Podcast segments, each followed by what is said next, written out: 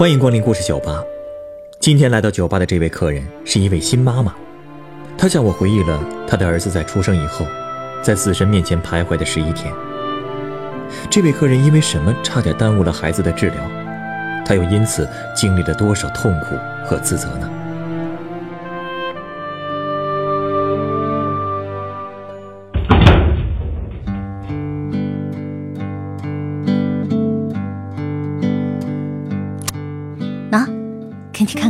子的照片。哟，真可爱啊！多大了？八个多月了。唉，每次亲他小脸蛋的时候啊，我都觉得自己是天底下最幸福的妈妈。可是你不知道，我我差点就失去他了。什么意思？差点就失去他了？嗯，他刚出生五天的时候，就因为溶血型黄疸，在鬼门关走了一趟。我当时啊，真的是死的心都有了。而且最讽刺的是，造成这种结果，全都赖我。怎么会赖你呢？首先啊，就怪我这个身体。我这都快四十岁了，属于高龄产妇。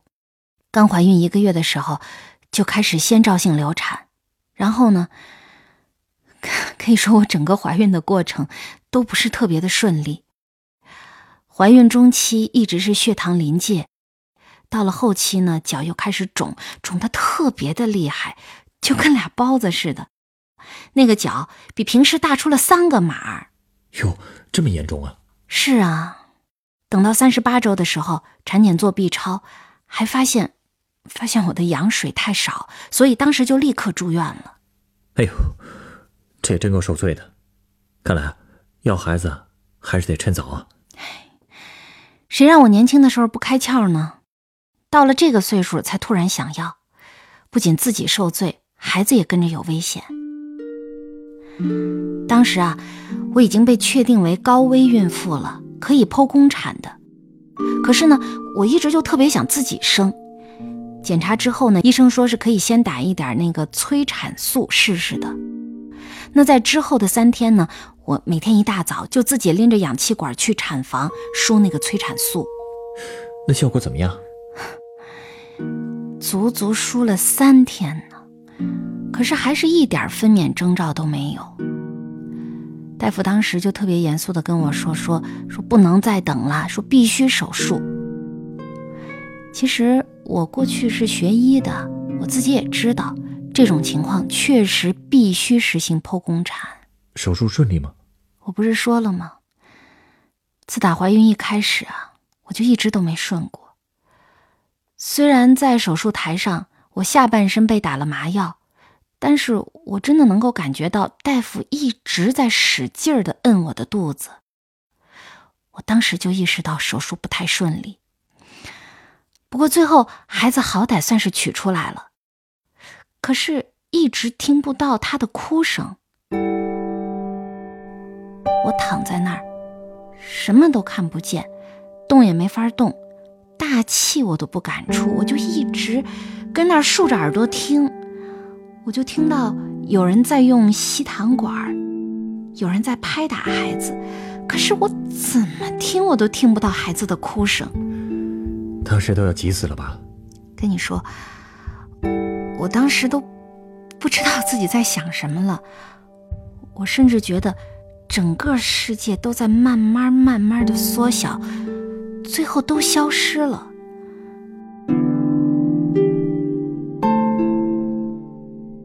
事后，大夫才跟我说，当时他们打开子宫之后，发现羊水一点都没了，所以胎儿取出的这个过程特别的困难。而且呢，我们家宝宝他的阿氏评分是七分。阿氏评分啊，呃，就是评价新生儿窒息程度的一种方法。嗯，四分以上，七分以下就算是轻度窒息。也就是说，孩子已经轻度窒息了。那后来呢？后来，我总算是听到宝宝的哭声了。当时我，那眼泪就流下来了，成行成行的，止都止不住。哎呀，孩子哭出来就好。嗯，这第一关总算是过了。是啊，当时麻醉师也在帮我擦眼泪，还安慰我说：“说孩子很好，你就别惦记了，你睡会儿吧。说手术还没结束呢。”还没结束啊？是，因为当时医生在剥离胎盘的时候，好像又遇到了问题。所以呢，麻醉师给我加了麻药，又让我睡过去了。嗯，等我醒过来的时候，医生说，因为这个胎盘有中度粘连，所以在剥离的过程之中造成了大出血啊。好在已经给我输血了。不过说实话，我当时根本就不在乎这些，我就是想看看我儿子。好在我被推回病房的时候，他已经在那儿了，被包裹的特别特别的整齐，就那么静静的躺在婴儿床里，他也没哭。我妈把他抱给我的时候，我还只能平躺，而且呢，一只手又在输液，所以我只能用另一条胳膊搂着他，然后我就使劲的把脸扭过去。我就想看清楚他的脸，跟你说，就在我看到他的脸的那个瞬间，我当时我那个心呐都要化了。我当时就想，唉，终于是见到你了，你怎么那么小呢？可是你又那么真实。那么活生生的，面对自己亲自创造的生命，总会觉得有些不可思议吧？是啊，真是不敢相信，这小家伙就是我自己生出来的。我们家宝宝算不上胖，当时只有五斤六两。那会儿他脸上还有好多那种白色的小疹子，头发里呢还混着一些小血块儿，眼睛呢也是偶尔才睁开一下，然后左转转右转转，但是也没什么表情，甚至在看我的时候也没什么表情。唉，因为肚子上的刀口，我没办法抱他，我就只能侧躺着。而他呢，也是侧躺着在喝奶，他就那么闭着眼睛，安安静静的吃奶。我当时就觉得，这真的就是个小天使啊！在父母眼里啊，孩子都是小天使。是啊，我也是有了孩子之后才明白这句话到底是什么意思。等你将来有了孩子之后。你也会知道的。我妈给他起了一个小名儿，叫天天。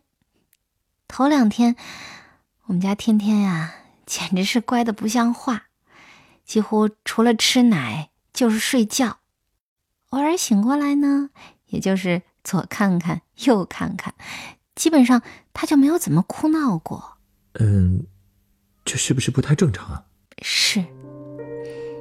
我们也是到了第三天才发现他不太对劲，因为当时天天的小脸开始发黄了。刚开始呢，我们也没有太在意，因为我们都知道新生儿本身就会有这种生理性黄疸。可我们天天睡觉的时间却越来越长了，医生护士一直在跟我说。说新生儿喂奶至少要两个小时一次，睡着了也要把他叫醒了喂。可是我们家天天他睡得特别的沉，特别的不容易叫醒，而且吃不了多一会儿就又会睡着。当时啊也真的是没经验，竟然就那么随他了。哎，这么爱睡觉。到底是什么问题啊？其实啊，他就是因为黄疸加重了，所以才那么爱睡。再加上我喂奶喂的又太不称职，喂奶的次数和时长都没有跟上，就 直接导致我们家天天的奶量不足，病情就加重了。现在跟你说这事儿的时候，我都自责的想撞头，真的。别多想，事情不都过去了吗？可是这个过程实在是太凶险了。到了四天的时候，护士测了一下天天的黄疸值是十五点五，这已经是超过正常值了。大夫就建议我们尽快给孩子转院，说赶紧照蓝光。照蓝光，什么意思啊？就是把孩子放在一个治疗箱里，给孩子照一种蓝色的治疗光线，这个是治黄疸的最好的办法。哦，啊，可是我糊涂啊，真的，我当时居然就犹豫了，只是因为一旦做这种治疗，就相当于我要完全跟孩子隔离。可是我当时真的不想让天天离开我身边。再加上周围的亲朋好友都说说孩子出黄很正常，多喂喂水，多晒晒太阳就好了，我就没有在当天转院。哎呀，这也是我到今天为止都特别特别后悔的事儿。我现在一想到，心里就特别的疼。你是说，因为没转院，孩子的病情恶化了？对。当天晚上我就发现天天睡得更沉了。第二天一大早，护士来测黄疸值的时候，发现已经升到十七点多了。儿科主任都亲自来了，让我们赶紧叫救护车，说要把孩子送到八一儿童医院。而且他还让我老公去验了个血。你说说，我老公竟然那天才知道他的血型是 AB 型，而我的血型呢是 O 型。这说明什么吗？我们俩的这种血型是非常容易让孩子得新生儿溶血症的。哎，这个具体的原理太复杂了，我就不解释了。总之啊，这种情况会引发一种叫高胆红素血症的病，而北京这方面最好的新生儿医院就是八一。那还等什么呀？赶紧转院吧！可我当时还在犹豫要不要转啊？为什么？因为我看到网上有人对那个医院的评价不好。可是医院这个时候又拿来了一个后果自负的通知书，让我们签字，因为他们已经告知说孩子很危险了，如果我们再不转院的话，医院是不承担责任的。可是我们家周围的亲戚又打电话说，说这个孩子出黄疸很正常，千万别照蓝光什么的。跟你说，我当时真的是懵的，我当时整个人的脑子一片空白，真的要崩溃了。我是天天的妈妈，全家人都在等我做决定。可可，我当时真的不知道自己该怎么办。我能理解，万一决策失误，你这一辈子都没法原谅自己。对呀，我当时真的不知道怎么做才是对天天好。不过好在这个时候，我突然想到，呃，我有一个高中同学，他就是医生，我就赶紧给他打了个电话。让他帮我问他那家医院的儿科主任，那个主任的意见也是说说要必须得立刻转院，而且他当时说了一句话，我才算是彻底的冷静下来了。他说什么了？他说：“你也曾经学过医，你要相信科学。”哎，这句话说到点子上了。和亲朋好友的经验之谈比，还是科学有说服力啊。那你们就转到八一医院了。对呀，不过当时八一那边的那个救护车都已经出完了，我们就只能自己抱着孩子过去。我妈把天天包得像个小粽子似的，然后呢，就跟我老公一起走了。你可能没法想象我当时的心情，我当时的感觉就是，我可能再也见不到天天了。可我竟然都还没有来得及再亲亲他，你知道什么叫撕心裂肺吗？我那天算是知道了。我一个人就坐在病床上，拼命的砸床，嚎啕大哭，一直都哭到嗓子哑了，眼泪都流干了。可是我还是在继续哭，继续砸床。就这样，一直哭了两个多小时，他们才回来。我看到我妈的眼睛是红的，但是我老公说，说孩子的精神状态还好，大夫说得马上照光，实在不行还能立刻换血。我妈还说，去医院的路上，天天还冲他笑呢。可是我听了之后还是哭，我根本就控制不住。我妈最后就急了，嗯，她就骂我说：“说你还坐着月子呢，你还要不要自己的眼睛了？”你这种心情啊，我能理解。那天天之后的情况，应该是慢慢好转了吧？不知道。什什么？不知道？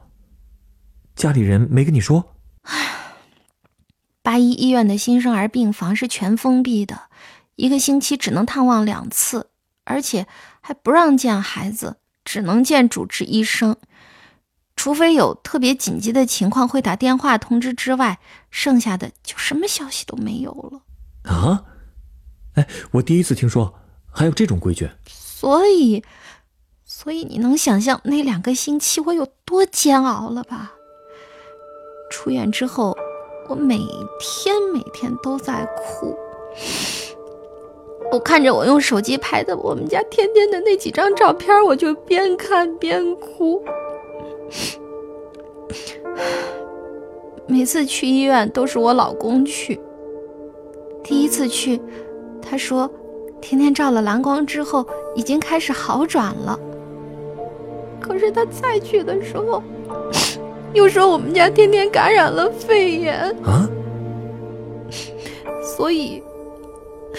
所以我就整天想着我们家天天那个头皮上插着那么粗的输液针的样子，那么小的孩子，你知道我那心有多疼吗？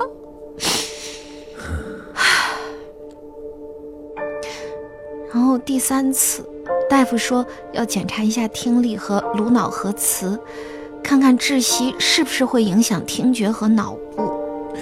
哎呀，这怎么每次去？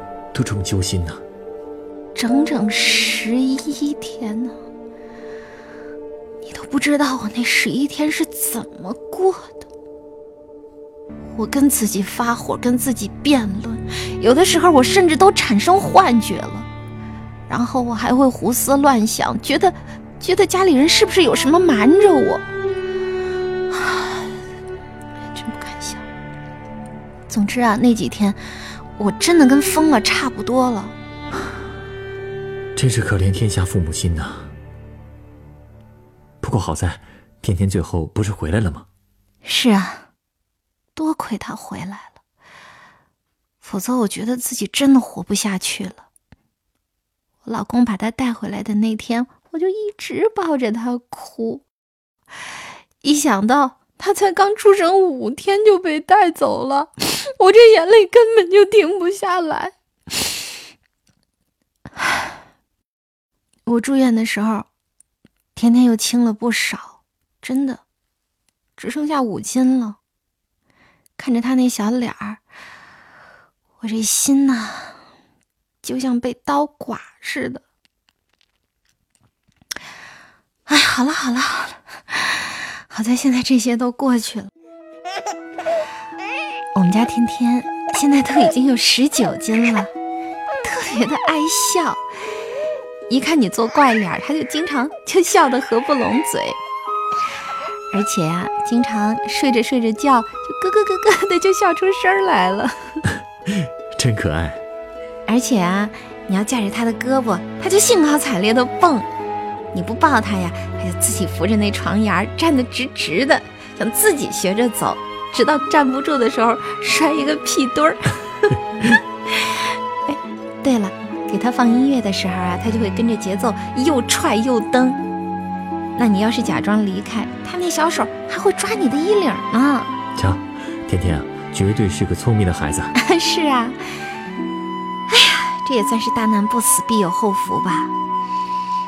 其实我来你这儿跟你说天天的故事，不是想炫耀他有多聪明，也不是想表现我这个当妈的有多爱他。其实呢，嗯，我主要是想通过你，有机会跟更多的人说说，这个新生儿黄疸真的要重视。我个人的经验就是，结婚的时候一定要做婚检，至少你们要知道彼此的血型。如果女方是 O 型，男方是 A 型、B 型或者 AB 型，那么那个孩子很可能就会有溶血。怀孕期间，这个是可以做干预措施的。原来是这样啊！哦，当然也不是所有的孩子都会这样，但是出生之后呢，一定要关注孩子的黄疸的变化。反正啊，最好是直接去测定这个血胆红素值。嗯。哦，还有啊，呃，其实新生儿都会出黄疸的。正常的黄疸通过多吃多拉，几天之后呢就会自行消退的。呃，但是呃，什么喂糖水啊、晒太阳啊、灌中药啊，这些的民间疗法都特别的不科学，千万不要乱试。好，这些啊我都记下了，以后遇到想要孩子的客人，我一定转达。哎，你稍等啊，我要送你一杯鸡尾酒，慰劳你一下。做妈妈的真是辛苦！什么辛苦不辛苦的呀？这都是心甘情愿的。那就谢谢你啦。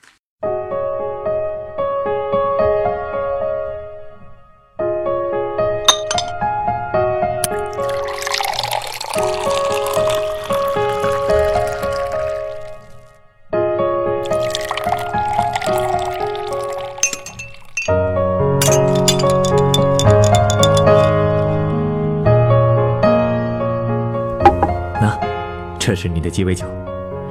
鉴于你还在哺乳期，所以这杯酒不含任何酒精成分。哎，真的是太贴心了。哎，这杯鸡尾酒看起来像是橙汁儿，里面还有这么一大片菠萝。它是由橙汁、菠萝汁、椰奶调成的，名字叫做“切割疼痛”。切割疼痛，这名字挺有意思。哎，你刚才说，当天天被带走。你第一次感觉到什么叫撕心裂肺，那种痛苦，没做过母亲的人，可能很难切身感受。但你的故事，却让我明白了，母亲为了守护一个小生命，似乎经历怎样的痛苦，都在所不惜。这杯酒呢，就当做是我的祝福吧。我希望可以将母亲因为孩子而产生的心痛，切割开来，切到越小越好，最后，融化在这杯金黄色的鸡尾酒里。只留下和孩子一起相处时的甜蜜和幸福。谢谢你。其实啊，这些痛苦都是我自己选择的。我从来都不后悔生下了天天，我也不后悔为他流了那么多的眼泪。我懂，毕竟苦的另一面就是甜。本故事选自凤凰网有故事的人独家签约作品。宝宝，感谢你的坚强。原作微微宝，改编制作程涵，演播小曾、晨光，录音董珂、严乔峰。人人都有故事，欢迎搜索微信公众号“有故事的人”，写出你的故事，分享别人的故事。下一个夜晚，欢迎继续来到故事酒吧，倾听人生故事。收听最新节目，请关注北京故事广播，工作日每晚九点播出的《故事酒吧》的一千零一夜。